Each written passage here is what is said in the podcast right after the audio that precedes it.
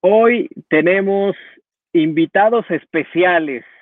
Es una semana especial, diferente. Se mantiene el invicto. Vamos contra los Bengals. En pantalla, Catalina.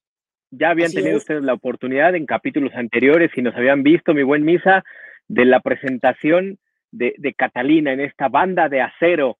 No sin antes recordarles que a través de la página de Máximo Avance pueden ingresar para estar en este torneo Madden y Zucaritas. Créanme, vale mucho la pena. Los partidos se ponen bastante, bastante buenos. Hay que prepararse. Así que el Challenge México presentado por Zucaritas y estamos aquí ya listos en la banda de acero. Además, sí, exactamente. Ahí está. Eh, eh, Catalina, ¿te echa porras a ti o solo a los Steelers? Es la porrista oficial. Estos son los felinos que sí nos gustan. Siempre. Pues, e, e, ella no es mi mascota, mi mascota son contra los que vamos el domingo. Eso es, bien, bien dicho, mi buen Misa. Hay que festejar el 8-0 histórico, eso nadie nos lo quita.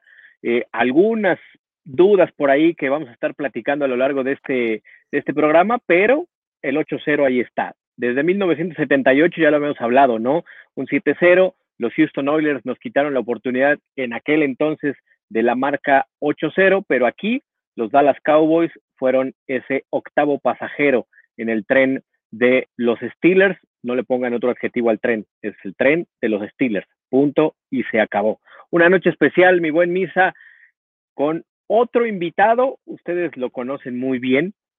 Algunos a lo mejor no, pero aquí lo van a terminar de conocer. Así que, sin mayor preámbulo, el buen Ramón Aranza. Y Nacho. Gran brother. ¿Dónde está? ¿Dónde está? Mira. ya, que estamos hablando de, felinos que sí nos gustan, se, pone rejego como se nos van a poner rejegos el, domingo a lo mejor, pero este, normalmente acabamos dominándolos. ¿Cómo están muchachos? Qué gusto saludarlos. Misa, mi querido Plucky, qué gusto saludarte y a toda la banda cerera. Fuerte abrazo a todos. Igual, igual, igual, mi Ramón, ahí ya sí, Nacho ya te dijo yo, ya mucho cuadro no me gusta, así que no, no le gusta. hacer lo que yo, lo que yo tengo que hacer. Ah, bueno, pero me quedo con Polamalito, mira, aquí está. Es, siempre me acompaña a todas partes. Es el de la suerte este. Como debe de ser, ya la gente también empezando a, saludarnos desde muy temprano. A todos, muchísimas gracias. Recuerden que además de, vernos en Máximo Avance, en el Medio Tiempo, en el Universal, todas las plataformas donde está este show, la banda de acero. Aquí hasta te vamos a preguntar de música. No vas a platicar de los chamos, Ramón. No, no, yo no, no, ¿qué pasó? ¿Qué pasó? Estoy más o menos en la misma onda musical que tú. Venga, eso es todo. Y que el buen Misa. Tú, tú lo sabes. Y que, ah, bueno, que el buen Misa, por supuesto, que es el experto en, música. Pero este, también le hacemos ¿eh? un poquito.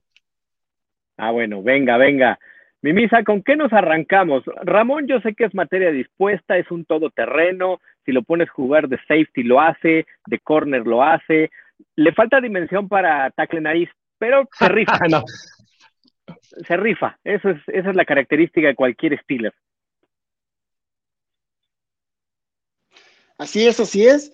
Y pues bueno, ahí vemos un mensaje importante que nos pone Enrique Márquez, que fue de los invitados de la, semana pasada, el único eh, cowboy que se ha atrevido a estar aquí en la banda de acero. ya estaba saboreando sus caras para el programa de hoy, lo vio cerca y pues de eso, con eso podemos empezar a platicar del sufrimiento de la semana pasada. Yo llevo semanas platicando que no me gusta el sistema, no me gusta el sistema ofensivo, cómo plantean, cómo plantean el, el partido, el coordinador ofensivo a veces es la primera mitad, sobre todo en la primera mitad, por eso venían sin anotar en la primera serie tanto. Y pareciera que así ha sido en los últimos años, siempre lo digo, que llega el momento donde Rotisberger dice, ¿sabe qué? Yo mando, ve la muñequera y empieza a mandar él y soluciona los partidos con el talento de él y de todo ese arsenal que tiene alrededor. O sea, sin saberlo, porque habría que estar ahí para saber si funciona un poco de esa manera, pero el planteamiento no ha sido el mejor la ofensiva, yo, decía, si no meten 30, 35 puntos, va a ser un fracaso. Para mí fue un fracaso este partido, y más porque lo has sufrido y obligas a la defensiva a resolverte una vez más ciertos momentos, todo el partido, pues a fin de cuentas te lo tienen que resolver. Y de verdad, creo que pusieron al borde eh, esta victoria un coreback decente que hubieran tenido los vaqueros, Andy Dalton adentro, posiblemente pudieran haberse llevado el partido. Sí, como, lo. Momento de confesiones, mi buen Ramón. ¿Cómo viviste el partido? Ah, fue muy interesante. Lo, e, ese no me tocó trabajarlo, entonces este, nos tocó trabajar en el de las 12 del día. Terminé a las 3 y me vine de volada para, para ver el juego aquí en la casa de todos ustedes.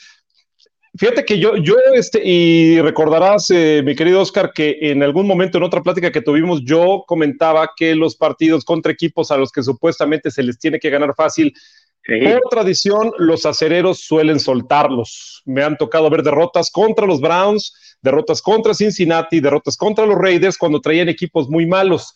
Es parte de una maldita tradición que tienen los acereros, los Sufritzburg Steelers porque si no hay sufrimiento, no hay partido con los acereros. Y también se está volviendo una costumbre el hecho de irte abajo en el marcador y después en la segunda mitad con los ajustes que sí se, sí se hacen al medio tiempo y eso es de lo poco que este, de pronto me gusta reconocerle a Mike Tomlin porque más allá de los resultados creo que hay situaciones que no me gustan como por ejemplo las decisiones del gol de campo al final del partido contra los, contra los vaqueros eh, pero son, son situaciones que, que me he ido acostumbrando por irle a los acereros, ¿no? No entiendo algunas decisiones, estoy de acuerdo con el sistema ofensivo, a veces me parece que es este, muy predecible, aunque en esta temporada han sacado algunas jugadas que normalmente no se las veíamos a Pittsburgh tratando de sorprender, pero sí es un sistema que de pronto es este, eh, eh, poco constante, digamos. Y el partido lo vi aquí en, la casa, tengo muchos amigos vaqueros que eh, pues me andaban cargando pila, me quedé callado, al final me quedé callado también, pero les mando un fuerte saludo a, todos ellos que, me, tiraron con todo, ¿eh? Ya sabemos que hay una gran rivalidad entre vaqueros y acereros. Y ustedes saben quiénes son, ustedes saben quiénes son, no vamos a decir nombres para que no se note lo manchado. No, no, tengo varios que, mira, ahorita están así. Exacto. Sí, se, sufrió de más, ¿no? Eh, creo que ni el más optimista de los Cowboys hubiera pensado que en algún momento del partido ellos pensaban que podían tocar el triunfo. Eso es realmente lo que termina sorprendiendo y lo que le dio un gran sentido al, juego, ¿no? Que los propios Cowboys llegó el momento en donde decían, es real que podemos ganar el partido, lo podemos alcanzar. O sea, si hubo un momento en donde decías, si los Cowboys siguen ejecutando como lo habían hecho en el primero, segundo, cuarto y parte del tercero, sí hubieran podido poner esa, esa, esa espantosa X, como decía Chabelo en sus, en sus tiempos, ¿no? Pero a ver, primero, la ofensiva, ¿qué les pareció? Pues lo inoperante, eh, lo infértil de, la ofensiva en el primero y segundo cuarto.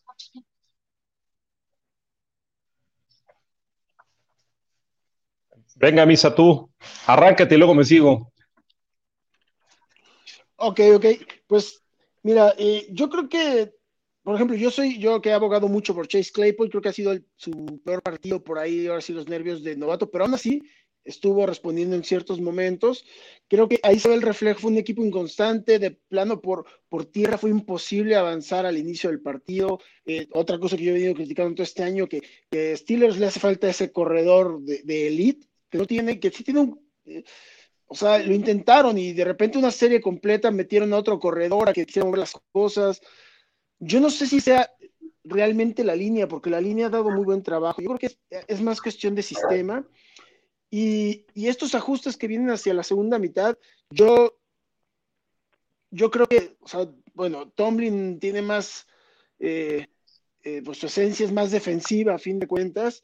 De verdad, yo creo que es lo que le falta ese, darle ese carácter a los, a la ofensiva. Creo que o sea, no hay, no hay, no hay pantalones del head coach de, motivar durante el juego, tal vez en, los vestidores sí, sucede, pero creo que durante el juego no, no notas que haya cambios, hay cosas que, una tras otra vez, tras otra vez va sucediendo, se atoran con la misma piedra diez veces, la misma jugada que te detiene, no puedes lograr avanzar una yarda en tres oportunidades, y, estoy de acuerdo, esas, esas, un par de decisiones como jugársela en cuarta, como no, no, ir por tres puntos que te den la tranquilidad, como tantas cosas.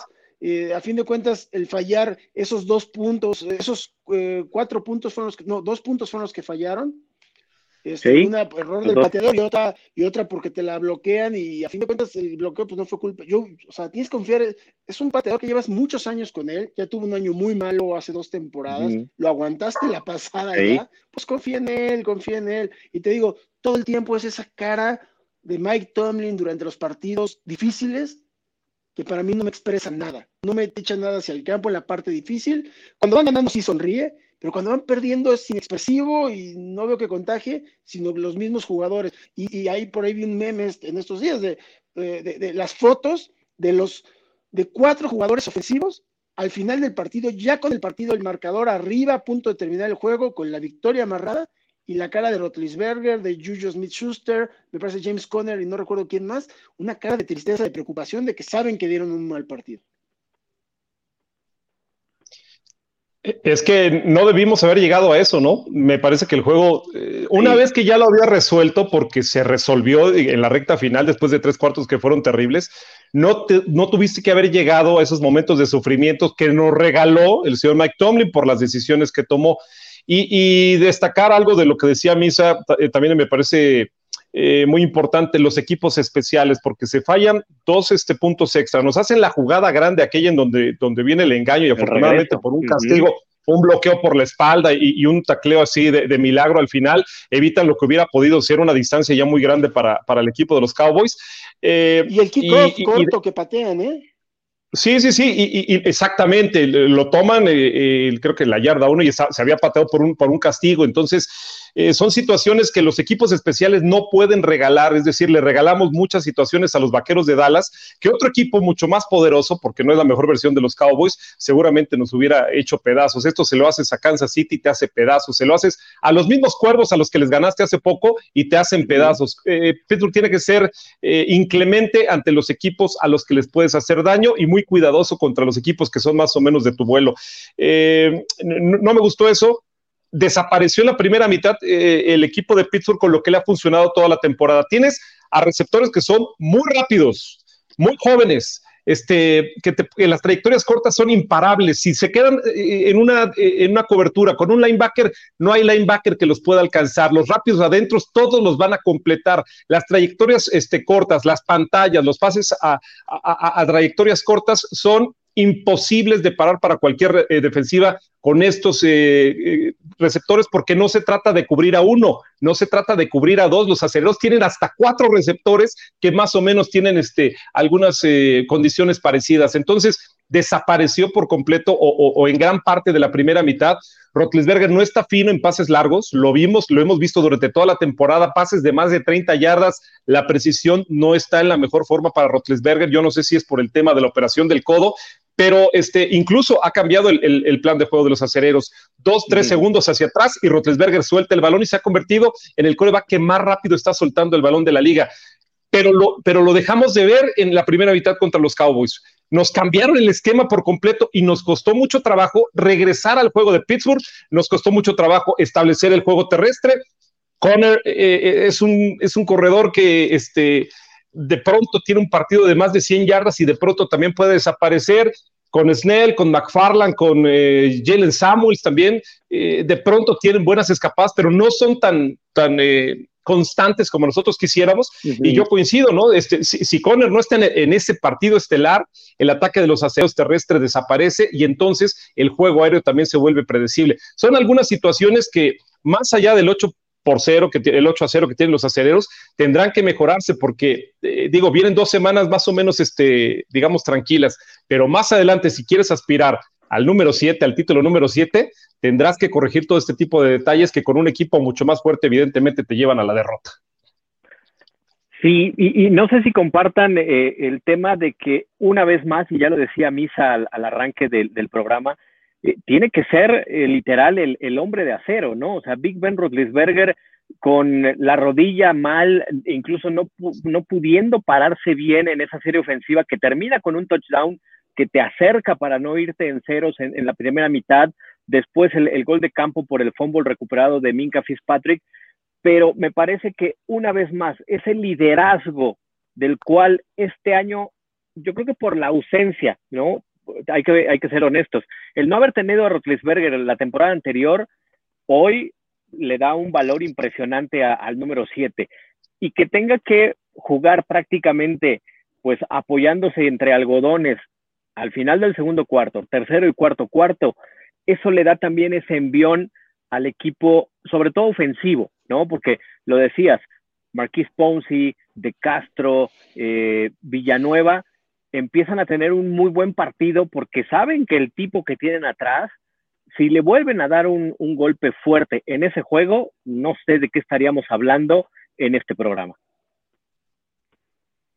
Así es, así es, y, y pues bueno, eh, tenemos, demos gracias que está Rotlisberger o que estuvo ahí, no sabemos ahorita qué viene para las siguientes semanas, está este susto del COVID, que aparte a cualquier equipo le puede pasar, de repente alguien me hacía la broma, mandaban igual unos memes en la semana anterior, decían, no va a jugar Rotlisberger por COVID, decía, ojalá, o sea, a lo mejor ese era el partido para que no lo jugara en ese momento, yo lo decía, y ahorita a lo mejor también, o sea, si va a enfermar, que sea ahorita, si no, o sea, prefiero que ahorita lo, desactiven por COVID en cualquier momento, a que sean en los playoffs, ¿no? Yo creo que es, es importante.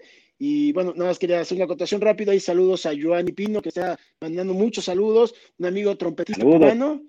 ¿Qué pasaría, qué, qué, pasaría si en Cuba ya empezáramos a armar buenos equipos de americanos? Sería una locura, ¿eh? Con, con la dedicación que tienen para los deportes. Eh, empezarían a dominar, ¿eh? Nos quitarían ahí por ahí muy, muy, muy buenos puntos a nivel mundial. de tal no los alcanzas, ¿no? Con la velocidad, no, hombre, no los alcanzas.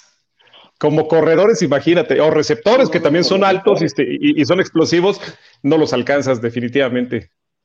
Sí, ellos, tienen un, tipo como, como este futbolista que había cubano bateador. Exacto. ¿Cómo quién? Eh, un eh, eh, beisbolista cubano que hace poco se retiró Ah, bueno, ya yo me fui muy para atrás. Impresión, O sea, José Canseco hace un tiempo. José Canseco puede jugar de linebacker en cualquier equipo y no sé qué cubano. Bueno, con, todo lo que se metía, este, podía jugar de lo que fuera. El señor Canseco que tuvo muchos problemas con sustancias medio raras. Así es. Pero bueno, regresando a los Steelers, ahora sí, seguimos. Perdón por desviarme, pero saludos a no, Está bien, está bien. Pues, sí, pues por, por ahí está la, está la situación de de todo lo que hemos hablado. Fue una semana muy difícil. Oye, otro tema que me parece que hay que, hay que poner atención es en eh, el ataque terrestre de los rivales. ¿eh? De pronto, este, entiendo que ha habido algunas bajas importantes. Aló, aló, ahora es este, ahí como tu tacle nariz, el que no esté presente es una baja sensible.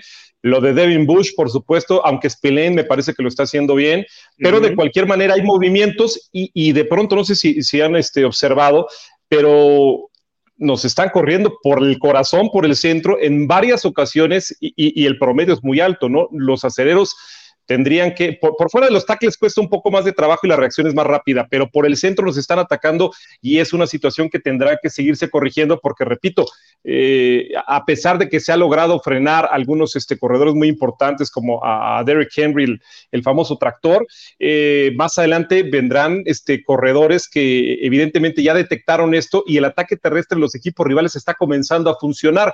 Entonces es preventivo, ahora este, que, las cosas, digamos, están bien con el 8 por 0, son situaciones que ponemos en la mesa porque más allá de que pueda ser un espejismo o no, porque muchos así lo consideran, hay situaciones que mejorar en un equipo que hasta este momento está invicto. Sí, si hay algo que cuestionarle a la defensiva es justo eso, ¿no? Eh, estadísticamente y por los momentos del partido, ¿no? Los tres y la gente que nos eh, hace el favor de, de seguirnos lo sabe, ¿no? Este deporte, a diferencia de muchos otros, es de momento, ¿no? Esa tendencia en el terreno de juego, y sí, se nota, y los Cowboys lo hicieron muy bien explotando el ataque terrestre. Y a lo mejor no fue solo Sikiel Elliott, ¿no? Estaba el número 20, que ahorita se me, se me escapa el nombre, que hizo más daño que el propio Sikiel Elliott corriendo, sí, justo por donde está Cam Hayward, ¿no? Donde estaba Stephen Tweed. Afortunadamente, tanto contra los Ravens como contra los Cowboys, en los momentos finales detuvieron el ataque terrestre, combinado porque tenían que lanzar más el balón, porque el reloj ya era un enemigo para, para el equipo de los Cowboys y de los Titans, y que casi casi es una calca, ¿no? El último pase al centro de las diagonales y aparece Minka Fitzpatrick para anular la posibilidad de un, pues, de un fracaso, ¿no? De una derrota para, para los Steelers. En, esa cuestión, yo me quedo tranquilo, sigo ahí, al contrario de la ofensiva, yo con los Steelers todo este año he estado muy emotivo con la defensa, muy comprensivo, aparte que hay ciertas lesiones, pero están demostrando cosas muy interesantes. Hay algo en, las ideologías defensivas muchas veces, eh, la filosofía puede ser, ubica a su mejor jugada y a su mejor jugador. Si empiezas anulando eso, ya tienes unos cuantos pasos adelante eh, dominando.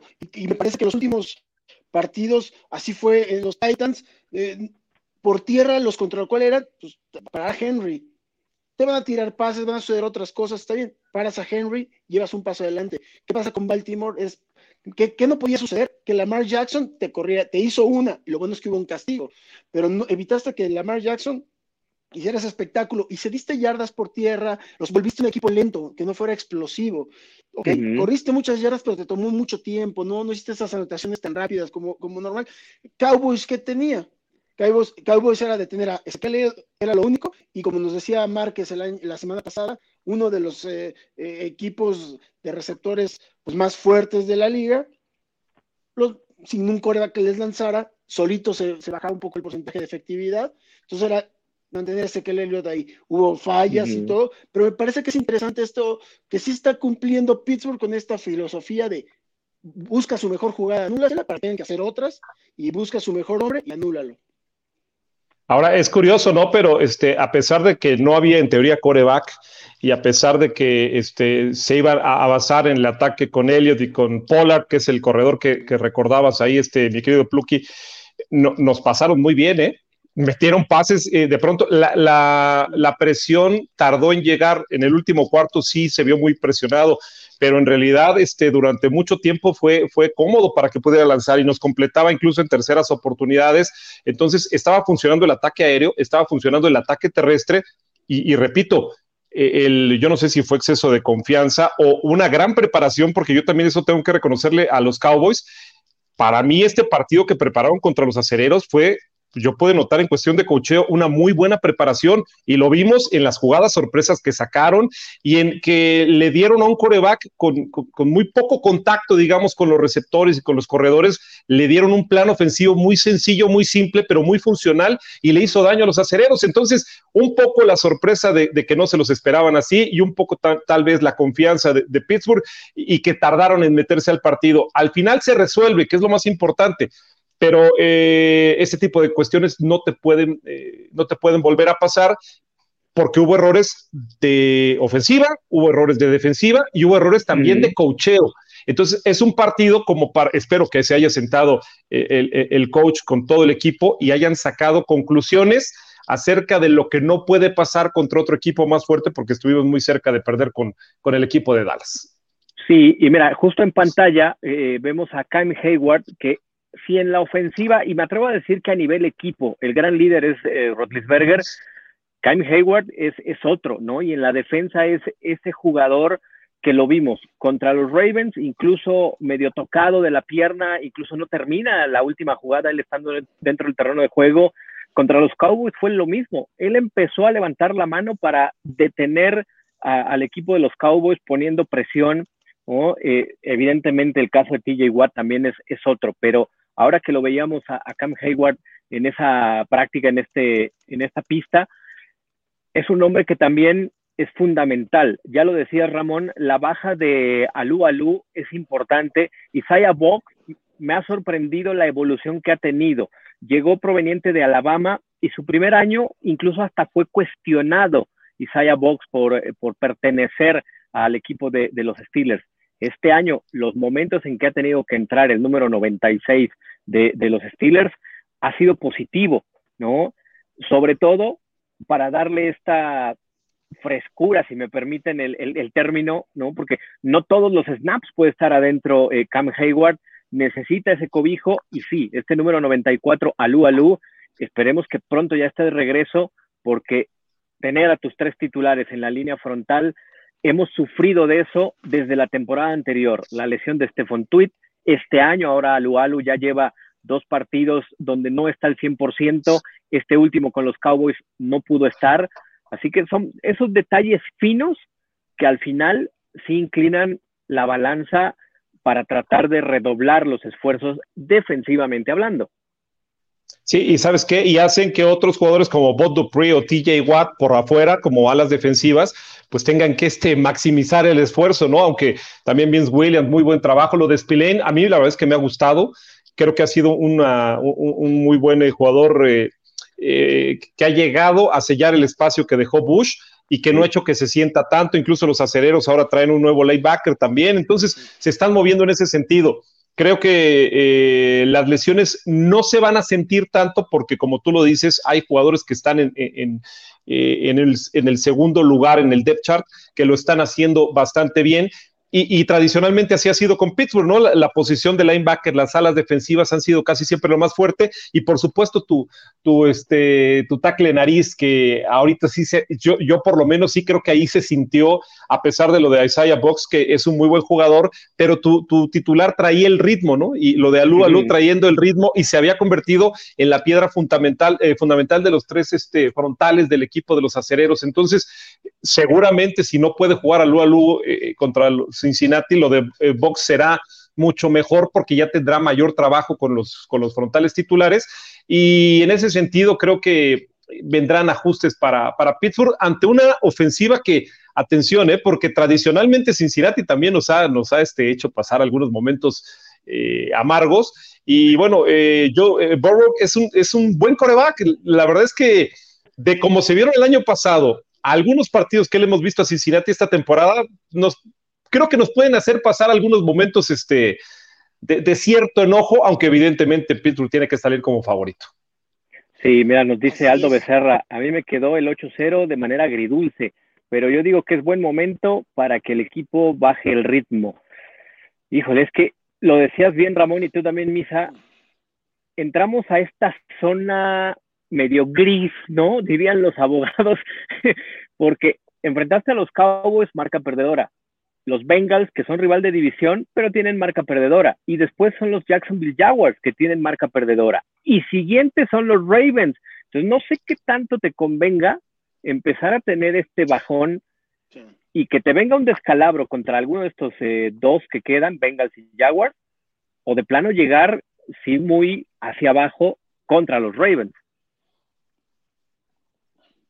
Sí, la única posición donde entiendo por dónde va ese comentario y sí estaría de acuerdo en aflojar un poco, pero por cuidar la salud de Rotlisberger, me preocupa su rodilla. No es el tema del COVID, me preocupa la rodilla, ellos son los que realmente saben cómo está. Y hace rato, fuera de la de empezar, no sería la primera vez que Rotlisberger no inicia un partido, porque lo dijo bien hace dos temporadas. Dice, ya por mi edad, por todo, ya sé cuál es mi posición en este juego, ya no me voy a aferrar a jugar cuando tengo una molestia. Voy a hacer lo mejor para el equipo. Y si ahorita conviene contra los Bengals cuidarlo y a lo mejor él, sea el quarterback suplente, como ya lo fue alguna vez, y que esté ahí en la banca por cualquier cosa, ahí sería una flojería, no en nada más, porque es eso. En los partidos más difíciles, no importa el rival, eres un equipo que va 8-0, toda la liga te está viendo, el scout que es algo que hemos hablado muy constante durante todo el año, es más fuerte sobre ti. Por eso también cada semana se notan más las debilidades de Pittsburgh y todo, porque los están analizando bien, ya están encontrando por dónde también atacarlos. El scout es el trabajo más importante que están haciendo. Es un equipo de tu división que te trae el doble scouteado que cualquier otro equipo de la liga, que también lo hemos platicado. Ellos todo el año se preparan para esos dos juegos contra los Steelers, dos juegos contra los Ravens, dos juegos contra Cleveland. Entonces, va a estar esa parte va a ser muy compleja el juego, sin importa cómo vengan en, la temporada. Creo que lo que va a explotar Pittsburgh es eh, eh, la novatez de este jugador, de este quarterback Burrow que, que no parece novato, pero lo es. A fin de cuentas lo es. Lamar Jackson lo fue antes, se le demostró en playoffs que era un quarterback demasiado joven, y me parece que este va a ser un partido de, donde a Burrow en lo personal lo van a, lo van a ubicar, que es un quarterback novato, con esta rivalidad, pero claro, ya está, Pittsburgh también va por ahí a sentir eh, algunos golpes por lados que no espera, porque ya el scout es, de otra forma. Y sí, eh, me preocupa la parte de las lesiones de la línea defensiva, lo que está pasando en los linebackers. Me gustó mucho que se hayan reforzado, como bien comentaban, con este nuevo linebacker que se trajeron, Avery Williamson, que se lo trajeron de, los, de los Jets. Me parece que, que va a estar bien la defensa una vez más. La defensa va a estar una vez más de manera correcta. Y en la ofensiva es donde Vamos a ver qué pasa, ¿no? Este, hay, yo, yo noto que voy a insistir con lo mismo que digo cada ocho días. Para mí no tendría que ser Johnson el, el receptor al que le tiren tantas bolas, pero algo ve Rotlisberger en él, le tira demasiados balones a Johnson cuando, cuando no está lesionado. Y pues a veces ha respondido, a veces no.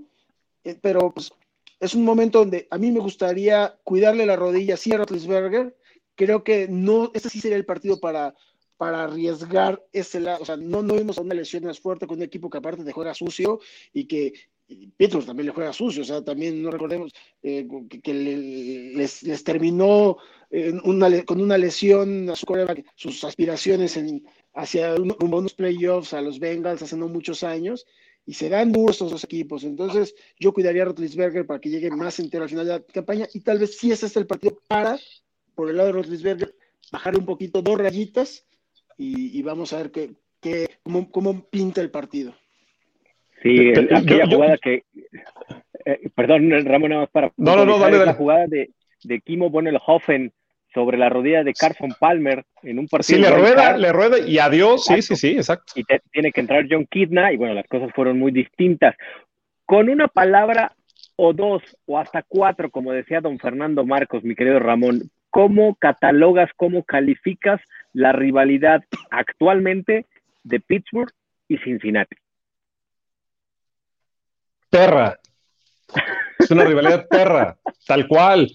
Mira, en Cincinnati eh, no quieren a los acereros desde la época de Kenny Anderson, desde la época de aquel equipo de los Bengals, eh, cuando todos eh, tocaban la puerta, como decía Bon Phillips, aquel head coach del equipo de los Houston Oilers, con sus botas vaqueras que iba a patear la, la, cortina de acero y le iba a romper, nunca lo pudo hacer, pero la rivalidad en aquel entonces con Houston, la rivalidad con Baltimore, la rivalidad con Bengalíes, lo que significa los acereros que son odiados. Este, leí hace poco tiempo que es el equipo más odiado de la liga. Está bien, pero, pero más odiado en Cleveland, más odiado en Cincinnati y más odiado eh, en, Baltimore. A mí me consta, yo estuve eh, en Cleveland, cometí un grave error, algún, no sé si se había platicado, pero yo fui a Cleveland, me bajé, no traía chamarra, entonces fui a un outlet y la, chamarra más barata que encontré, curiosamente, era una de los acereros padrísima y me la compré. Pero fue el peor error que pude haber cometido porque me, dijeron de todo en el metro, me dijeron de todo este, en la calle, me dijeron... ¿Hasta la cajera que te la cobró? No, de, verdad, y, después entendí por qué eran tan baratas las chamarras de los acereros. ahí, ahí en Cleveland hay, hay un, odio muy grande, entonces es una rivalidad perra. Fíjate, perdón, déjame que este, algo de lo que decía Misa, yo, yo voy a, a disentir y, esto se vale porque de eso se trata este, el fútbol americano, de pensar de forma distinta y cada quien exponerlo. Yo pienso que no hay que bajar eh, nada y les voy a explicar por qué lo pienso así. Tienes a Baltimore en este momento este, en el segundo lugar. Es muy importante para Pittsburgh pensar que en la postemporada, si quieres trascender, que sea en tu casa, que vayan a tu Heinz Field, que, y, si puede, que sean todos los playoffs en casa. Entonces, Tienes a los cuervos que van a tratar de quitarte eso. Tienes a Kansas City, que se suponía iba a ser el equipo que iba a dominar la conferencia americana, que ya perdió un partido y que va a querer, y que no van a bajar el ritmo, ¿eh? Porque Mahomes no va a bajar el ritmo, y aunque tiene muchos menos años que Rotlisberger, pues Rotlisberger lo dijo a principio de temporada, se operó el codo, le, le, operaron esos tendones, los tres tendones que le operaron, y dice que se sentía enterísimo, como sus mejores años pues tendrá que jugar como en sus mejores años, porque encima trae a Lamar Jackson, trae a Mahomes, trae a, los Bills de Buffalo, que también ya vimos este, de, qué pueden estar hechos al pegarle a Seattle. Yo creo que la, exigencia de esta temporada en particular tan rara, y, que puede ser una de las últimas para Rotlisberger, hará que no tenga que bajar el ritmo porque será muy importante para Pittsburgh el, el Heinz Field, que vayan a su casa y ahí, ahí veremos de, qué se trata, que es un estadio que tiene particularidades que no cualquiera puede salir, más allá de que no va a haber gente seguramente, pero e, es un estadio complicado. Yo solamente por eso creo que los acereros tendrían que aprovechar estas dos semanas que en teoría son ganables para tratar, si se puede, si se da la combinación, de que el partido contra Baltimore incluso pueda ser casi, casi definitivo, para que si le ganas, la división del norte sea para los acereros. Sí, son, son aristas importantes, ¿no? Y las estadísticas no juegan, pero cómo le ponen este vainilla a las cosas, ¿no? Hoy por hoy es un dato de estos de porcentajes y métricas y tal. Filadelfia tiene el 78% de posibilidades de ser campeón de su división. Ya sabemos cómo está, ¿no? Pero tiene el 78% de ser campeón divisional. Los Steelers con mucho 8 y 0 y lo que me digas, tienen el 64% de posibilidades de ser campeón. ¿Por qué? Porque los Ravens están atrás e incluso una mala racha y hasta los Browns se pueden meter a la pelea por ser campeones divisionales. Así de loco está en este momento la situación. Controlas tu destino. Esa es la buena noticia. Estás arriba de los Chiefs, estás arriba de los Ravens. Si tú, se dice muy fácil, ¿no? Sigues marcando esa tendencia, ya tienes renta con los Ravens. Con los Chiefs no te vas a enfrentar esta temporada, pero hoy el que manda y que el que controla el destino por dónde se puede ir la, la postemporada es Pittsburgh, que es complicadísimo, nos queda claro. Sí, los, Ravens es un equipo que este año, a pesar de que se ve tan impresionante, es un equipo que, por ejemplo, lo vi sufrir esta semana. Es más, sufrieron con los Eagles de cierta forma.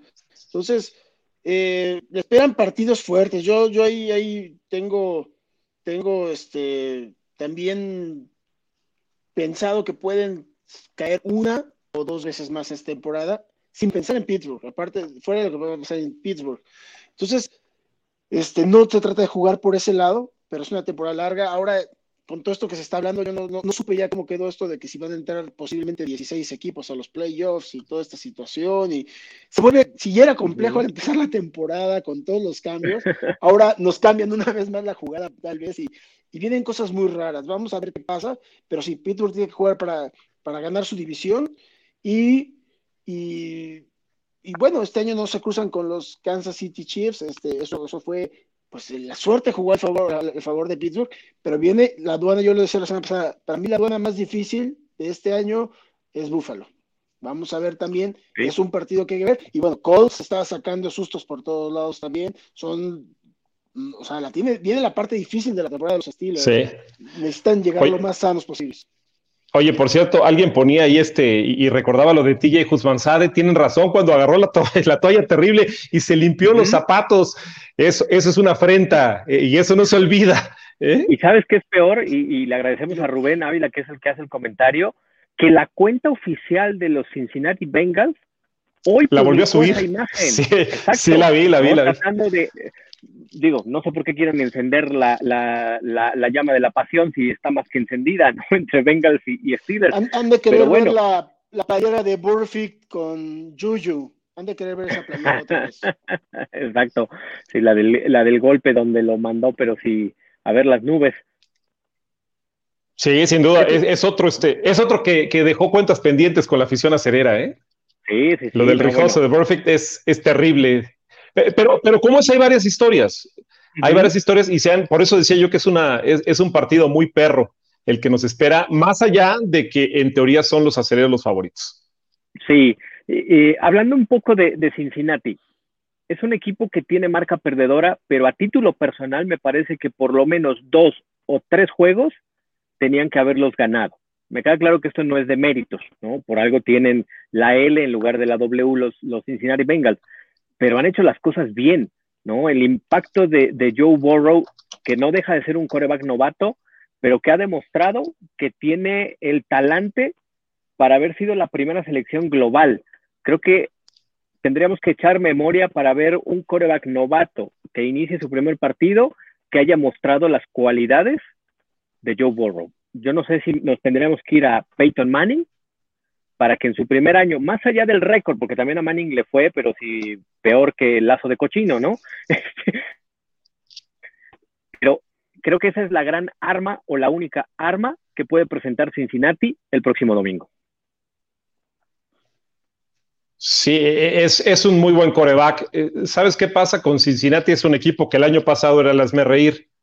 Tiene buenos jugadores, pero no puedes ir de ser el hazme reír a convertirte en la gran potencia pero sí es un proceso que, creo que finalmente Cincinnati ha atinado a encontrar a un coreback sobre el cual pueden reconstruir y, volverse protagonistas o tratar de hacerlo en el norte de la americana. De ahí tendrán que ir sumando piezas. Creo que falta mucho sobre la secundaria, me, parece que eh, tendría que ser atacada por los acereros, tendrían que establecer también el ataque terrestre. No creo que sea un equipo que pueda frenar el ataque terrestre de los acereros, si es que empieza a funcionar el aéreo. Creo que aquí es al revés, que funcione primero el aéreo para que se abran también las vías y distraer los linebackers y, que la gente de la secundaria esté preocupada no en taclear eh, cerca de la línea, sino preocupada en los este, diferentes receptores que tiene Pittsburgh. Eh, es un proyecto, me parece que es algo parecido a lo de Miami, aunque lo de Miami se ha acelerado, ¿no? Porque yo, yo pensaba que Miami este, lo íbamos a ver explotar hasta la próxima temporada y resultó que están haciendo un muy buen trabajo. Pero este Cincinnati, con los pasos que está dando, con la gente que ha llegado, con jugadores como, como Green, como Boyd, como, este, como Mixon, como, es un equipo que, te puede dar un susto esta temporada, pero que va a dar más sustos la próxima y probablemente en un par de años más. Y, sobre todo porque ya encontraron un coreback que definitivamente es eh, de lo mejor que ha llegado en los últimos años y que es parte de una generación de corebacks muy jóvenes que están tomando el protagonismo muy rápido. ¿eh? Podemos hacer una lista de, qué buenos jugadores, eh, corebacks jóvenes, están en este momento y que no parecieran que tienen uno, dos o tres años solamente en la liga. Y está padre ver que también hay un coreback, también corre, también se mueve, pero bueno, de una, forma como lo hacía también Rotlisberger cuando llegó a la liga, se podía mover. Eh, sí, pero a Rotlisberger me lo agarraron a trancazos rápido, ¿no? Las dos, tres primeras temporadas, la línea ofensiva era terrible, sí, caray. Sí, sí, sí. Entonces está muy bien que Burrow esté, esté demostrando lo que está demostrando, pero encontrarse a los Steelers, o sea, bueno, también otra ventaja ahí que, descansaron esta semana, vienen con la moral muy arriba. Y por otro lado, a los jugadores profesionales de este nivel, normalmente no les debería de pesar el vamos invictos, pero estamos hablando que es una franquicia que nunca había ido 8-0 en su historia. Entonces no sé si ya les empieza a pesar el 8-0 también. ¿eh? O llega un momento donde yo prefiero que sean campeones a que sean invictos. Me explico. Quiero, o sea, y que no se tensen y que no haya malas vibras y que se suelten. Sí, ese, ese factor también es, es, a considerar, ¿no? Porque entre más avances e incluso llegando al doble dígito, ¿no? Eh, vamos a, futurear un poco, qué buen Misa y Ramón, si llegas a un 10-0, que es probable porque vas contra Cincinnati y luego Jacksonville, el 11-0 luce complicado porque son los Ravens. No sé qué tan bien eh, venga esa, esa forma de ir llevando el invicto. Nos tenemos que ir hasta los Delfines de Miami Solo que para conocer eh, a los Pats, a los Patriotas, ¿no? Pero que perdieron el más importante. Yo estoy seguro que, cualquiera de los eh, jugadores de los Patriots de esa campaña hubieran preferido perder un juego en septiembre, en octubre, en noviembre, en diciembre y no el Super Bowl, porque perdieron el más importante, el último. Sí, llegaron 18-0 al Super Bowl, el 19 se los quitó, ya sabemos, Eli Manning y los Giants de Nueva York. Hoy no sé si en esto, eh, por supuesto que es atractivo, ¿no? Y, empiezas como a soñar de, híjole, imagínate 9-0, híjole, 10-0, y te seduce esa, esa posibilidad. Pero, te, digo algo, Oscar, te digo algo. ¿Qué, será, ¿Qué será más difícil para Pittsburgh? ¿Manejar el invicto o manejar de pronto tener a, a, Baltimore con tu mismo récord y estar peleando todo el tiempo paso a paso la división. Tomando en cuenta, y repito, eh, que para los aceleros si aspiran, creo yo, a llegar muy lejos en playoffs, necesitan primero quitarles a, los Ravens su casa, quitarles a Kansas City su estadio con su clima y con, lo que significa en este momento Kansas City. Entonces es una presión de tener a dos equipos encima o este, la presión del invicto y aparte este, eh, que te están correteando. Es una situación interesante. Yo por eso decía, si me dan a escoger, prefiero este, esa presión que se habla del, invicto, pero, pero establecer como los boxeadores, con el jab, tener a distancia a Kansas City y tener a distancia a los Ravens, porque si lo saco de casa tengo... exactamente, e, exactamente. Y aprovechar el calendario que en este momento no es tan fuerte para Pittsburgh, con equipos que, que vienen con récord perdedor como Dallas, como Cincinnati y lo que vendrá con Jacksonville, que por cierto Jacksonville tiene este, la peor defensiva de, muchos, de hace mucho tiempo. Lo, un equipo que antes era, se basaba en defensiva, ahora es una auténtica coladera. Sí, a mí, yo, yo, sí creo que el que va a venir, o sea, yo el que va a ser, si no el caballo negro, porque ya lo mostraba muy bien desde el año pasado, me parece que Buffalo es el equipo a vencer. Por alguna razón, este año me da más, aunque lleva mejor récord Kansas, lo que sea. Si no Buffalo lo noto más completo, me gusta lo que está haciendo. Me, da un poquito más de miedo Buffalo este año que, que, que, mismo Baltimore o que Kansas. Y que, pues sí, o sea, lo, ideal será que los estilos se lleguen eh, la, la, americana y que todos se peguen antes y los sobrevivientes, ok, los recibimos. Que la verdad también en playoffs, a mí los Steelers, sabes, en casa eh, me han sacado también cada coraje, entonces me da igual si es ir a ganarles de, visita o no, eh, o sea, y, y, más como este año no va a haber posiblemente mucho público, habrá un poco, pero bueno, pues vamos a ver qué, qué sucede, pero todo es especulación, es divertirnos y es hablar de lo que quisiéramos. Y bueno, qué mejor que este próximo fin de semana sea un partido de mucho golpeo de acá para allá. Y de verdad, o sea, si son los equipos que me gusta, o sea, no me importaría un 45-0, pues, o sea, ya soñando, ¿no? No va a ser así, y menos de como vi la ofensiva este, últimamente, pero, pero espero que ganen. Y, pero insisto que, que no sé, porque de hecho, de hecho, leíamos que esta semana el que está tomando los snaps como titular va a tener más bolas. y esto no sé si fue dicho hasta antes de lo del COVID, de la alerta de COVID con Rotlisberger, era que Mason Rudolph iba a tomar muchos snaps con el primer equipo. Yo creo que es previniendo más, la cuestión de la rodilla. O sea, me preocupa mucho y yo sí quiero un Rotlisberger sano. Solo por eso es lo que decía hace rato. Yo no quiero, o sea, si llega invicto contra Baltimore y llega a perder con Baltimore por alguna extraña razón, que no hay que perderlo porque es en casa, pues va a ser tu primer derrota y sigues arriba de ellos todavía. Y a Baltimore espera un calendario fuerte también. Sí, el, eh, noviembre y diciembre, como, como suelen ser, ¿no? Son, son los meses fundamentales. ¿Algo quiere decir Nacho por ahí, Ramón? Sí, se está pareciendo. Que, no, dice que está este, de acuerdo en todo lo que hemos dicho. Ahí está. ¿eh? Que, no le hagamos mucho daño a los gatos de, a los que vamos a enfrentar, a los meninos a los que vamos a enfrentar, para que no se vayan a ofender los, seguidores de los, de los Bengals. Exactamente. No hay señores de Oye, yo solamente quería recalcar algo porque se habla mucho de, este 8-0 de los acereros. ¿Quién lo esperaba, no? Porque es un equipo que no ha llegado a la postemporada, dos años este, que fueron de estar muy cerca. El año pasado los Titans nos quitaron y ojalá esta extensión de, equipos en la postemporada se hubiera dado el año pasado porque hubiera calificado Pittsburgh. Pero nadie, nadie esperaba que, Pittsburgh estuviera con el invicto. Nadie esperaba que a estas alturas de la temporada tuviera mejor récord que Kansas City y que los Ravens y estuviera marcando el paso en, la NFL. Nadie esperaba que, bueno, la secundaria creo que ha tenido un renacer después de ser un departamento que, le costaba mucho a los acereros, ha mejorado. Nadie esperaba probablemente eh, lo que hemos visto también con la, la línea ofensiva, que a pesar de las lesiones se ha mantenido bien. O sea, hay muchas cosas de Pittsburgh que no se esperaban, ¿no?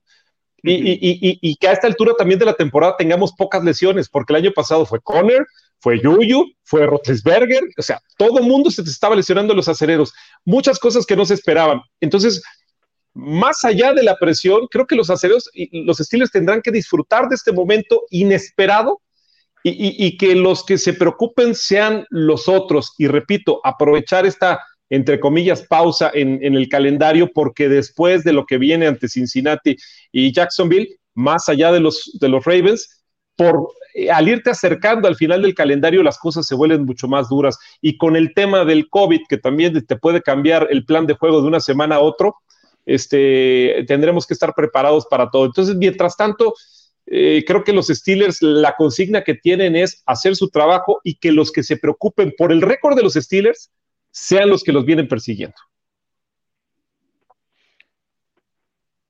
No, y, este año aparte han sucedido otras cosas que, que, refuerzan, ¿no? las, las elecciones del draft, eh, pues mismo las dos primeras, yo este partido vi a Alex Highsmith haciendo buenas jugadas, de hecho.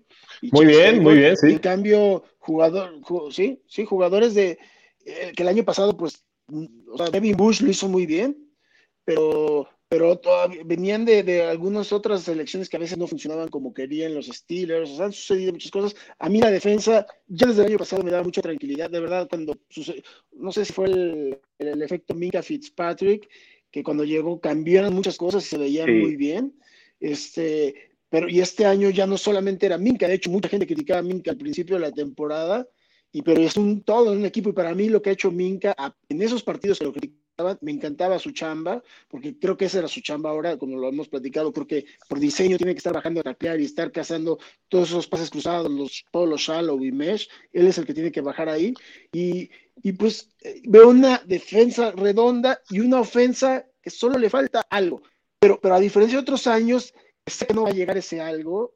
Este año siento que no está lejos, está a, nada de amarrar a ser una defensa consistente, porque ha metido puntos. A fin de cuentas, alcanzó a meter algo de puntos al final de este partido y todo, también siempre con la ayuda de, de la defensiva, que los dejen en gran posición de campo, o un pick six o algo así.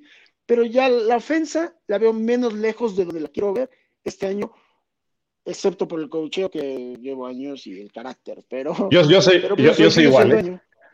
Yo, también tengo un tema con el cocheo más allá de los resultados. Otro jugador importante, Terrell Edmonds, eh, como safety, sí, todo mundo nos vamos con Fitzpatrick, porque es el superestrella. Lo de Edmonds, que fue una selección de, los aceleros de, este, de primera ronda, eh, eh, en poco tiempo le está dando ya resultados y la mancuerna creo que es este, fundamental incluso para que el mismo Fitzpatrick luzca más porque siempre tener a tu otro safety este, haciendo el trabajo correcto le permite, en este caso, a, Fitzpatrick eh, desarrollarse de mejor manera. Los esquinas también creo que han mejorado, eh, más allá de que tuvimos algunos momentos de preocupación contra los Cowboys, pero menos que en otras temporadas en donde hiciéramos unas auténticas coladeras. Veo varias preguntas por ahí, mi querido Oscar, la gente está empezando ahí a involucrarse. Eh, pregunta Alberto que qué ha pasado con Derek Watts. Ese plano dice, falleció. No, no. ¿Una lesión? No, sí, es una lesión que lo tiene. Esta sería su tercera semana que se pierde el, más joven, el más cabo de los Watts. Ajá, ajá. Eh, el menos famoso de los tres, ¿no? Y el menos agraciado, ¿no? También, hay que ser honesto. Sí. Digo, tiene una, posición muy ingrata, ¿no? La, del, fútbol, del fullback, que ya no hay muchos tampoco en la NFL, pero tampoco es así como que me digas, es un portento de atleta, como que los dos hermanos mayores se llevaron todo de la, alacena y le dejaron ya ahí algunas cosas nada más. y que por ahí, en un momento de la temporada, tuvo una jugada que le dio el cambio al partido cuando provocó un safety después de eh, que, fue bloqueo de patada, me parece. En equipos especiales ya tiene muy buenas. De hecho, eh, por ahí en un partido de, fantasy lo tenía yo adentro, no sé por qué razón, y me dio muchos puntos porque hizo muchas tacleadas en equipos especiales y provocó el safety, le dieron esos dos puntos. Entonces, es alguien que, que a ese, donde lo pongan, chamba lo va a hacer al 100% por esa mentalidad que trae esa familia. Tenemos hasta regresador de patada ya porque antes con el güero eh, Switzer, eh, no, la verdad es que no, no había mucho regreso. Ahora Ray Ray McDonald creo que lo está haciendo bien, a veces este Johnson también, eh, aunque McDonald es el que está tomando. Hayden quiso regresar un, un despeje. Los Cowboys estuvo en una, sí, sí. Ajá, ajá. Entonces ya, ya tenemos por lo menos hasta eso que no teníamos en otras temporadas. Sí, pero sí me espantó ver a Hayden adentro, ¿eh? en ese regreso. Y fue una patada muy corta que tuvo que correr mucho para pedir recepción libre. Y hasta festejó mucho afuera porque se ve que le costó. Fue hasta me dio un chiste local, se me hace meter a Joe Hayden. ¿eh? Se están divirtiendo, que eso es importante. Que hay, un, que hay unión de equipo, eso es bueno. Oiga, les digo algo, muchachos. Ah, este, mi, mi, mi esposa está aquí y está, está viendo el programa y dice que está muy interesante y, sí debe estar muy interesante porque nunca ve, nunca ve este, nada y ahora se está chutando todo, entonces, este, bueno, pues está aquí en el otro cuarto, entonces la saludo aquí, pero se metió a verlo, entonces... saludos, saludos. Saludos. Y este video se trata de, este es un programa diferente, es algo que hacemos, hablamos sí desde el punto de vista técnico del fútbol americano y, todos sabemos que es americano, pero también nos vamos a la otra parte de ser fans. Claro. esa es una parte, somos fans de los Steelers. Y, hasta de música, hasta de música, ¿no? y a enojarnos.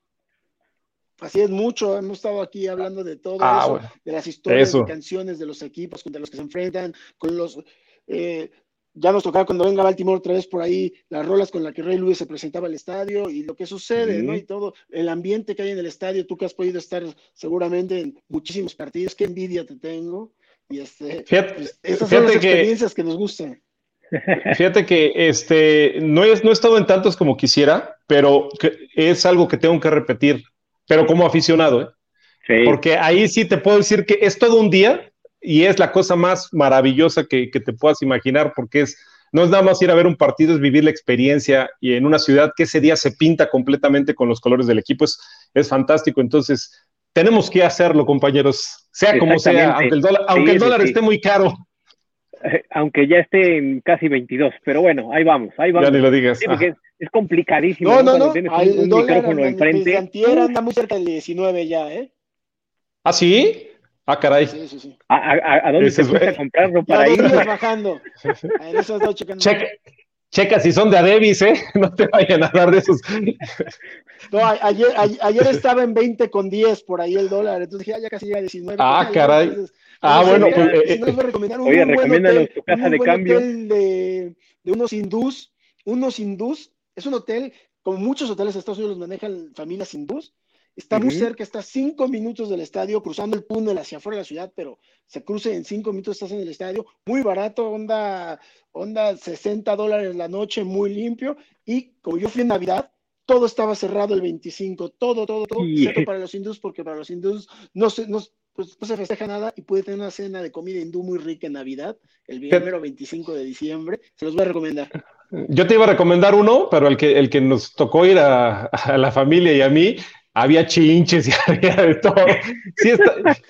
y, no te creas que tan barato, ¿eh? O sea, sí, sí te lo cobraban como si fuera hotel. No, es una plaga que hay en Estados Unidos de chinches. Dios mío, pero toda la noche rascando todo lo que hace uno por los acereros, pero sí este. A mí me tocaron las VIP, ¿no?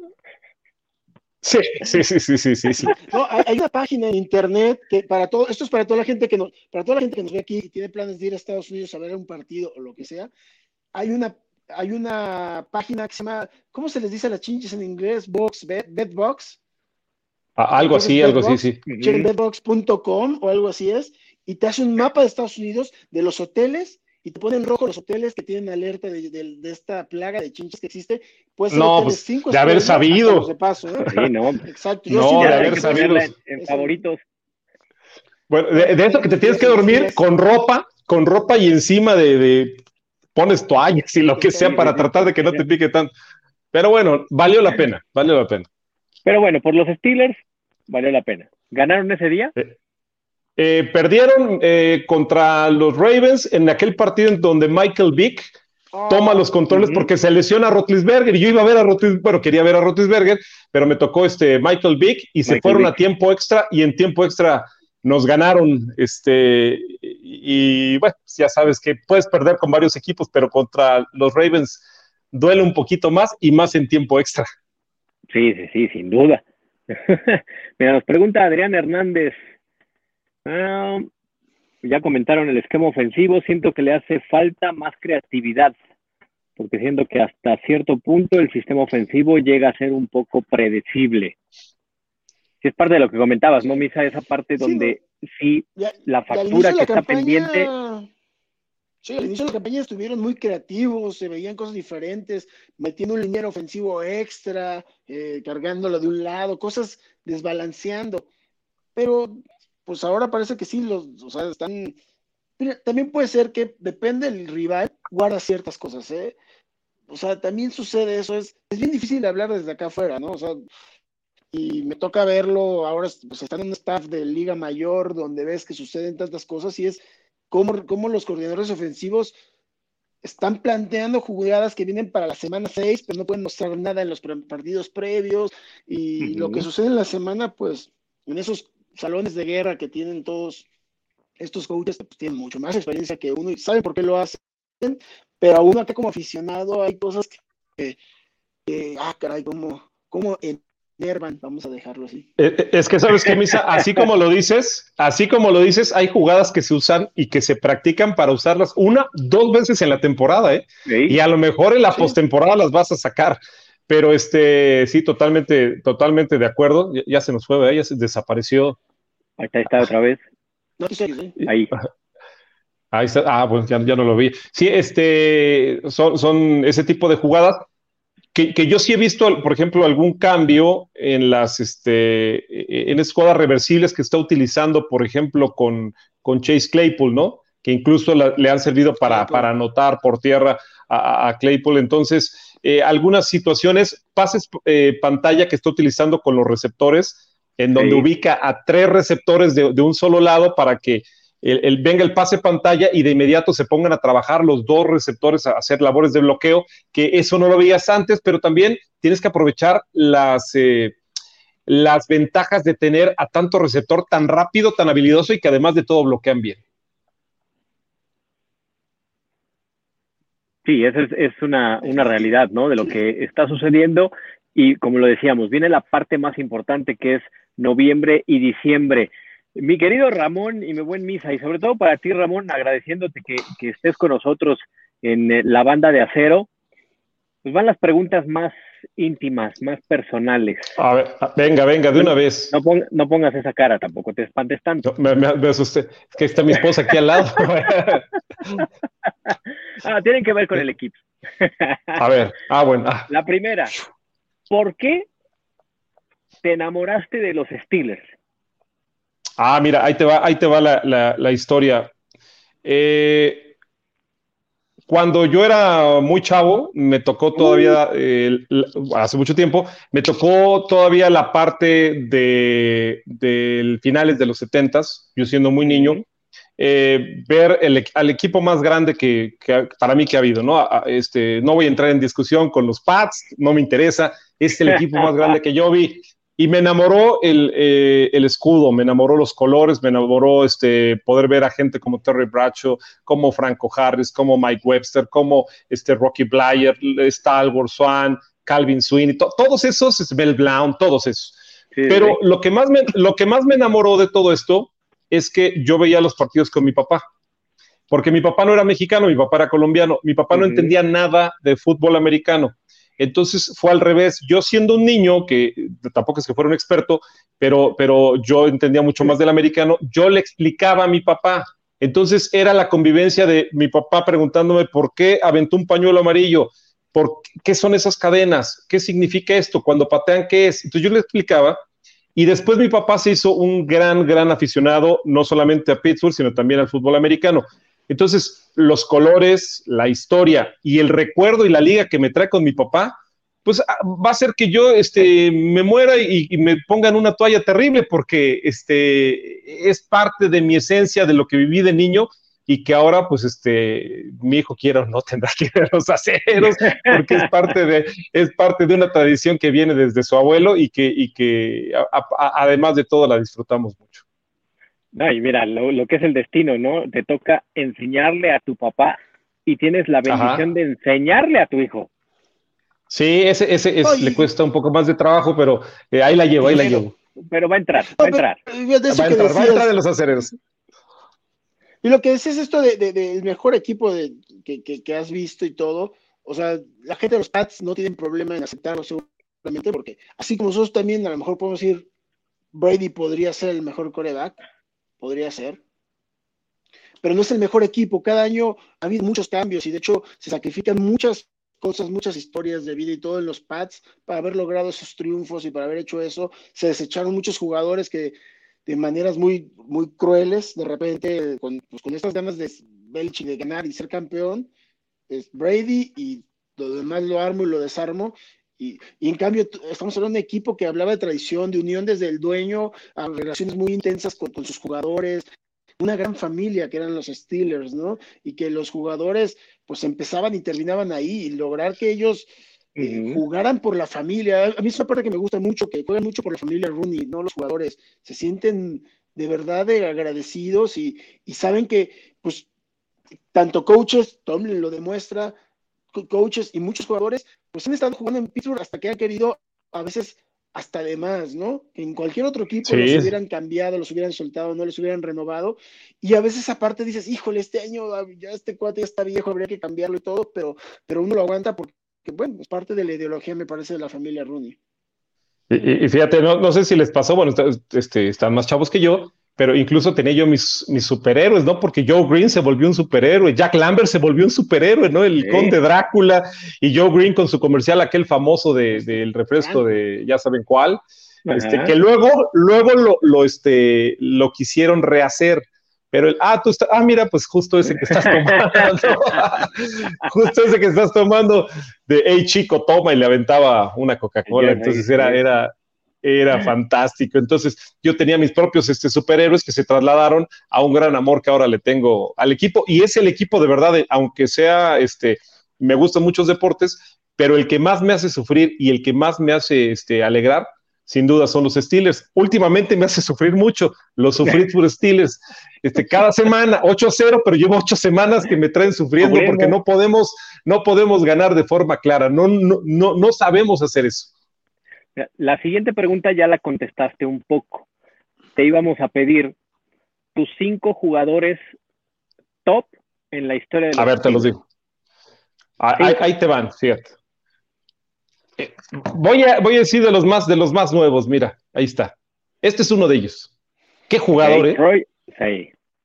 Qué jugador por la Malu. Es, es una, eh, una auténtica maravilla, me encantaba. ¿Cómo? No. bueno, creó una posición, creó una posición. Ah, claro, sí, sí, sí. En muchos equipos ahora hay un tipo que se mueve y hace lo que quiere, le llaman el Troy, por ejemplo. Sí, sin duda alguna. Este, voy a decir, fíjate, en receptor, yo entiendo que eh, Stalwart y Swan fueron la gran pareja. Yo voy a quedar con Heinz Ward. Me voy a, eh, eh, me encantaba, me encantaba lo de este, la forma en que, en que hacía su trabajo. Voy a quedar con él. Me tocó la época de Franco Harris, entonces me tengo que quedar con Franco Harris. Jack Lambert y Joe Green. Ah, mira, ahí está, ahí está el 32. No lo tenía preparado, mija, pero eh, por osmosis hay comunicación. Jack Lambert y, Joe Green. Y, me puedo seguir con varios, me, pediste cinco. Este, y Rotlisberger, nada más porque está en, activo todavía, pero tendría, eh, próximamente lo voy a meter en mi, en mi lista de los cinco mejores. Sí, porque también ha sido una bendición.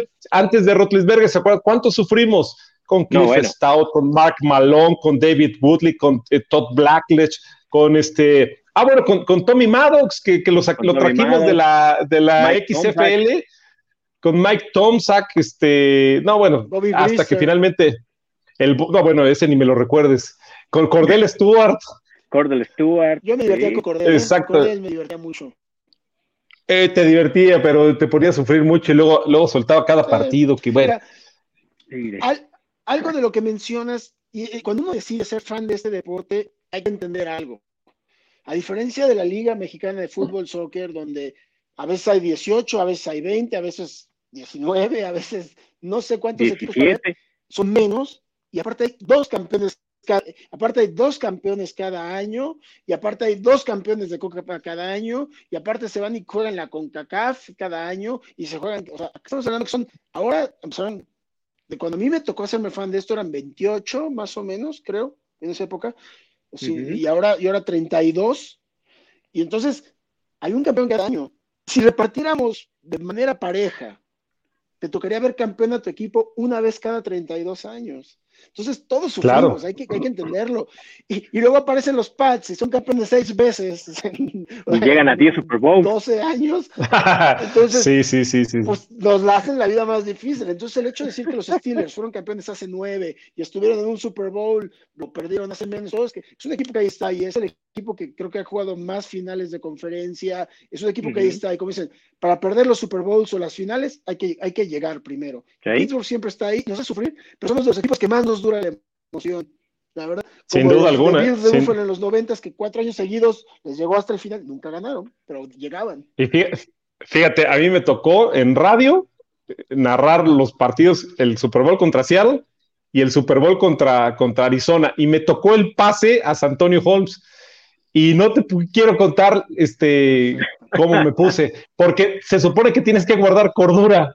No se puede. Y, también me tocó desgraciadamente cuando se pierde con Green Bay y se supone que tienes que guardar, tienes que guardar este cordura. Tampoco pude. Sí, me salió una lagrimita, sí me dolió, me dolió que nos ganara Aaron Rodgers. Este, porque como dices tú, esperas tanto tiempo la temporada pasa tanto tiempo para que empiece y tanto tiempo para que tu equipo llegue al Super Bowl y tanto tiempo para que lo gane. Y por eso me dolió cuando nos ganaron los Cowboys en el Super Bowl con Neil O'Donnell ah, y me dolió cuando nos ganaron Rodgers, pero también disfruté cuando se le ganó a Seattle, cuando se le ganó al equipo de Arizona. Como todos los aceleros, ¿no? Exacto. Sí, sí, sí. Y mira, para ir cerrando esta, esta velada en la banda de acero, siempre hacemos la dinámica de que cada uno de nosotros cuenta cómo sería el partido, la forma de cómo ganarían los Steelers, porque creo que los tres coincidimos en que el partido se debe ganar. Para ti, Misa, para que te siga Ramón, ¿cómo es el desarrollo del partido del próximo domingo? Bueno, yo voy a empezar con esta fantasía que les había comentado, que espero que Mason Rudolph salga él a jugar. De verdad, creo que hay posibilidades. Igual estoy diciendo cualquier cosa. Igual si está Rotlisberger, pero les van a salir bien las. Esta vez la ofensiva va a trabajar de mejor manera en la primera mitad. y va a llevar el partido muy tranquilo. El tercer cuarto va a ser el bache. Va a venir un bache donde van a dejarse acercar. Creo que va a ser más relajado ese partido. Pero vamos a hablar que después de un 17-0, tal vez se pongan 17-10 y ahí otra vez la defensiva tiene, va a mostrar carácter, le va a meter sus buenos golpes a Burro. Y de hecho, vamos a cerrar con un pick six por ahí de, de, eh, Sutton. Me parece que Sutton va, a ser un, pick six por ahí. Muy bien. Mi buen Ramón Aranza. Bueno, yo tengo que continuar con eso, ¿ah? Bueno, eh, empezó, empezó este. O hacer, tu propia historia, ¿eh? Pues, hacer tu propia ah, historia. No, no, Ok, déjame ver. Eh, en mi historia, Barro Tlisberger. en, mi, historia, Barro Tlisberger. Sí, necesitamos trabajar en el backup, ¿eh? No tenemos un backup, no como otros equipos. Creo que estamos flojos por ahí. Eh, Barro Tlisberger, creo que no va a ser un partido tan eh, tan abierto, es un duelo divisional, siempre son duelos muy cerrados. Nos van a dar lata los, los bengalíes de Cincinnati. Es, la primera mitad la veo cerrada y creo que como ha sido tradición para Pittsburgh, el cuarto cuarto va a ser definitivo. Yo espero una diferencia de 10 puntos, una gran actuación. Fíjate que eh, me gustó lo que hizo Washington el partido pasado y creo que le van a tirar más pases Claypool este, le van a tirar más pases, pero finalmente creo que va a ser el partido de Yuyu, que estamos esperando ese partido, ¿no? Porque se supone que es el número uno, es el receptor número uno, y ha diversificado este, el Big Ben. Creo que en esta ocasión va a ser el partido de Yuyu, que le vendría muy bien para que retome ese nivel estelar y de confianza que, que, este, que tiene desde la salida de Antonio Brown. Yo por ahí la veo, diferencia de 10 puntos, partido cerradón, el último cuarto de los acereros y, este, y el 9 por 0 para Pittsburgh, aunque les duela a muchos. yo les quiero aclarar que no, sé que no lo va a hacer Tomlin, pero si fuera yo, al que pondría no sería Rudolph, yo pondría Joshua Dobbs. ¿A Joshua? ¿A Joshua Dobbs? Bueno, sí, yo también, pues, ya, ya que lo regresaste y dejaste ir al, al Hodges, este, ya ponlo a jugar, ¿no? Claro. Sí, sobre todo por lo que incluso por ahí gente hace el comentario, ¿no? El, backup de los Steelers, pues hoy por hoy, pues no es una garantía. Lo vimos el año anterior de una forma muy cruel, ¿no? Porque pese a las ilusiones que nos generó de pronto el Pato Hodges, algunos buenos destellos de Mason Rudolph, la realidad nos llegó perdiendo contra los Bills, perdiendo contra los Ravens y quedándonos en la orilla de, la postemporada. Coincido en el argumento eh, cineasta de, Ramón, que el personaje principal es Ben Roethlisberger de inicio, sí ve un partido complicado. La defensiva, una vez más, tiene que ser la que incline la balanza en el tercer cuarto para romper la inercia del juego, pero yo difiero de una ventaja de doble dígito. Me parece que el partido es por ahí de cuatro o seis puntos, no más, pero sí, me quedo con la cronología de ambos, ¿no? Complicado en la primera etapa, pero después ya el peso específico de equipo como tal, ¿no? Olvidémonos de los nombres, sí tiene más talla el equipo de, los Steelers. La rivalidad eh, pareja un poco la balanza. Yo me quedo con un 30-24. Creo que Joe Burrow sí le hará. Altas. de... Ah, las altas. Sí, me parece que Joe Burrow le hará daño un par de ocasiones ahí a, la, ¿eh? secundaria. Sí. Entonces, ese es, esa es mi película para el próximo domingo coincidiendo evidentemente que el 9-0 seguirá marcando un hito en la franquicia de los Steelers.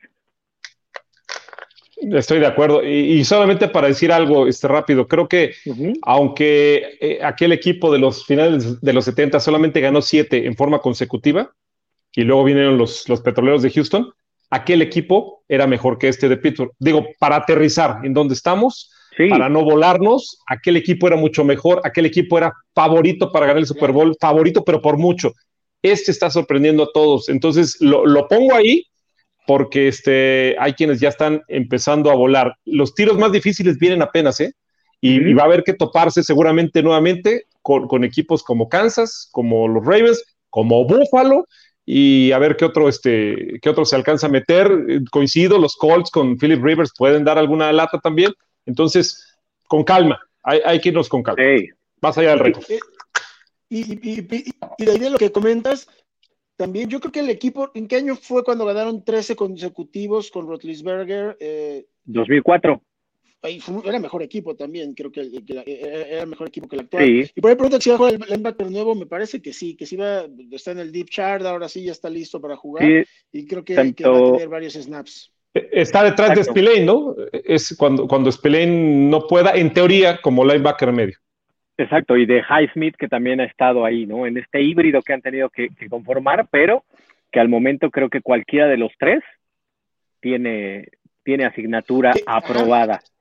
Pues mira, en el momento que, acá lo están poniendo de, backup de Vince Williams, ¿eh? Que acá lo ponen de, backup de Vince Williams en la página de los Steelers. Entonces, pues por ahí es donde lo están pensando acomodar tal vez. Sí, sí, sí, Mira, pues vamos a despedirnos como arrancamos el programa, ¿no, mi misa? ya Nacho ya pidió. Voy, por Katy, claro. No, pues a ver, Katy anda por ahí. Ya, le quitamos su vestido de porrista. Está bien, está bien, no, no porrista, Catalina. Ahí está. A ver, Nacho, ya despídete. Órale. Ahí está, mira. Adiós, Nacho. Ah, bueno, ahí está. Ahí está. Ah, me mordiste. Sí, se no, ya estuvo, o sea, era un cachito. Y ahí está Katy. No, es que literal viene por mí porque ya dice, ya hay que dormirnos ya. Exacto, sí, ya hace frío. ¿no?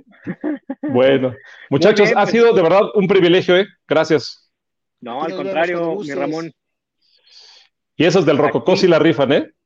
Ya, ya no hablamos de música, pero ya no hablamos de música, pero soy fan, entonces este sí rifan. Cuando quieran, este. Si, algún día regresamos a tocar en el planeta Tierra a los músicos en vivo, ahí están invitadísimos. Claro que sí, y ahí estaremos este, eh, bailando como ustedes suelen hacer que la gente se ponga a bailar. ¿eh? Todavía bailan. Muchachos. Uh, no me has sueño, Mi sueño es tocar en el Hansfield. Mi sueño es tocar fuera del Hansfield previo a un partido.